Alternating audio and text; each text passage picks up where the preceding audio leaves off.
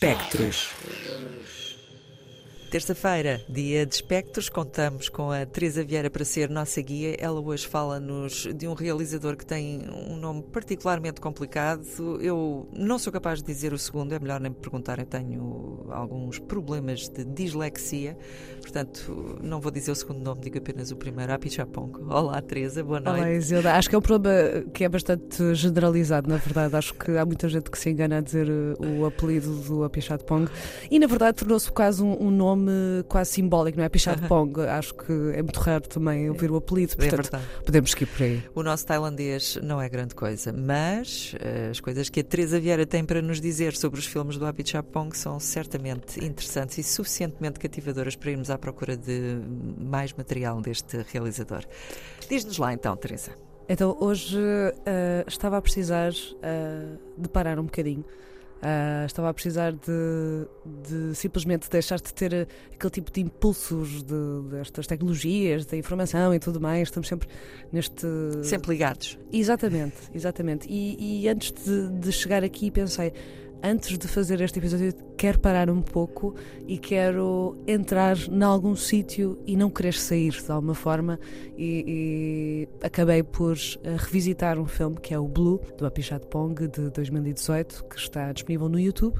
Uh, com ótima qualidade, uh, Ótimo. já aqui saber. registado, sim, e que na verdade é, vamos dizer, protagonizado por Gengira Widner, que já tinha trabalhado com a Pichat Pong em vários filmes, e o conceito parece ser muito simples. Temos uma pessoa que está, de certa forma, a tentar dormir numa cama, não sabemos muito bem onde, e que está num contexto em que percebemos que há um plano de fundo meio de teatro que está à volta, mas não sabemos muito bem que contexto é este, qual é que é este universo, o que é que poderá vir a seguir.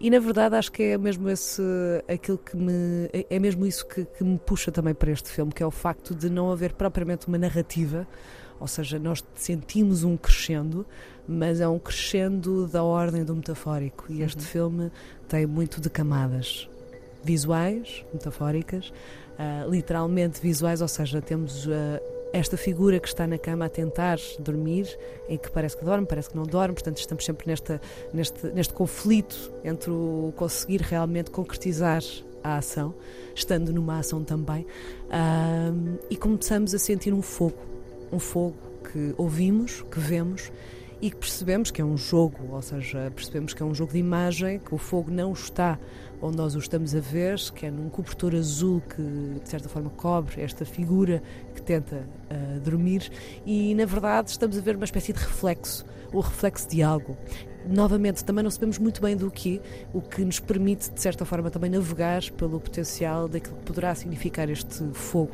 Eu recordo-me que a primeira vez que estava a ver, estava a pensar, isto é mesmo aquela intensidade do querer dormir, de estar chateado e não sei o quê.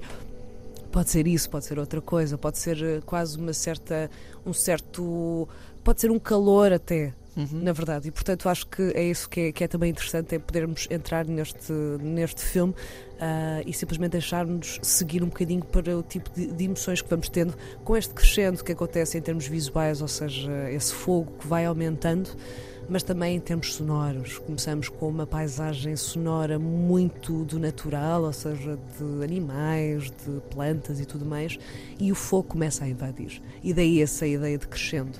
E tudo isto também a acompanhar com, mais uma vez, com um plano teatral.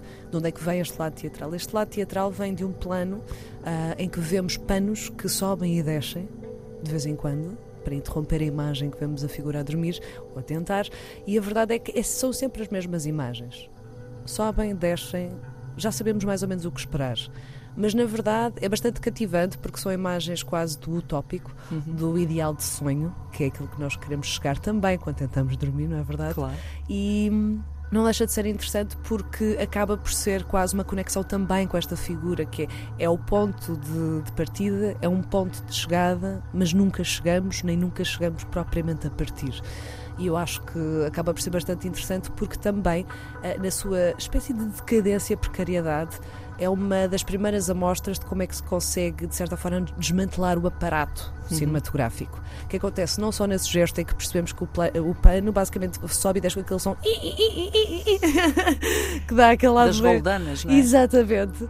Mas depois, ao mesmo tempo, a câmera começa-se a distanciar e começamos a ver mais daquilo que é, por exemplo, o enquadramento. Ou seja, começamos a perceber que há uma moldura que também está, de certa forma, a isolar aquilo que era a imagem que nós estávamos a ver. Uhum. E começamos cada vez mais ir mais atrás, ir mais a fundo, tanto para estes panos, como também em relação à cama, onde está a pessoa que estava a tentar dormir. Onde é que está esta cama? Não sabemos. Só sabemos que conseguimos perceber que é um contexto montado, teatralizado, performativo. Mas a verdade é, é completamente despido.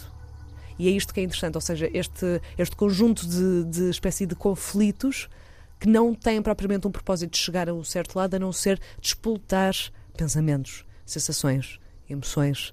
E acho que, na verdade, pensando no título Blue, este azul pode ser tanto o cobertor, pode ser tanto uma espécie de, de mar, de um conforto que nós procuramos, mas há um fogo latente e que arde, e que arde, e que arde, e que arde. E na verdade, o cobertor não desaparece porque o fogo não está ali, o fogo está noutro sítio e, portanto, acho que há uma certa onda melancólica que uhum. pode sair deste filme, novamente também pegando esta ideia de azul, não é? Mas que talvez não de passividade, há uma atividade, mas talvez de uma certa conformidade, vamos dizer assim.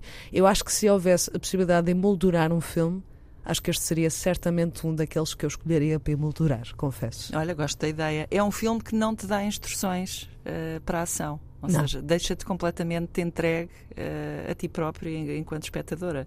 Pões lá aquilo que, que quiseres e, e nunca chegas a ter a certeza do que é que está lá ou do que é que o realizador quis dizer. Há muito aquela coisa, o que é que se quer passar isso através é de um filme. Isso é a magia, não é? É, é isso, é, é, neste, é neste tipo de, de universos que nós devemos também procurar entrar.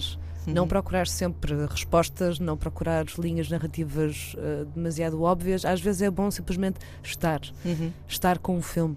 E o facto de estar no YouTube, sinceramente, acho que é assim fantástico, porque é mesmo daquelas obras que tu sentes que tinha que estar na grande tela, mas ao mesmo tempo, porquê não? Podemos simplesmente estar com esta, com esta figura, com este, com este contexto, com estas imagens, com estes sons, com este fogo que vai ardendo, não cessa, mas a verdade é que nos dá uma certa inquietação que é satisfatória. Eu acho que é isso também que, que é bom de se sentir. Teresa, mais uma vez, obrigado por esta sugestão Blue, do realizador tailandês Apit Chapong. Ele tem um segundo nome, mas nós concordamos que não íamos tentar dizê-lo para não fazermos figuras tristes. Já agora fica também a nota de que durante uh, os espectros estivemos a ouvir uh, música, banda sonora de uh, filmes de Apit Chapong. existem várias, como dizer, mixtapes no Sim. SoundCloud que juntam bandas sonoras de filmes do Api Chapong e nós estamos a utilizar uma delas. No final, despeço-me de resto com uma canção usada num filme que uh, é de 2002, se não me engano, é Blissfully Yours e é uma versão tailandesa do clássico So Nice, Summer Samba. Teresa. So nice. So nice. Isilda, so nice. Olha, beijinhos, até para a semana. Até para Obrigada. A semana.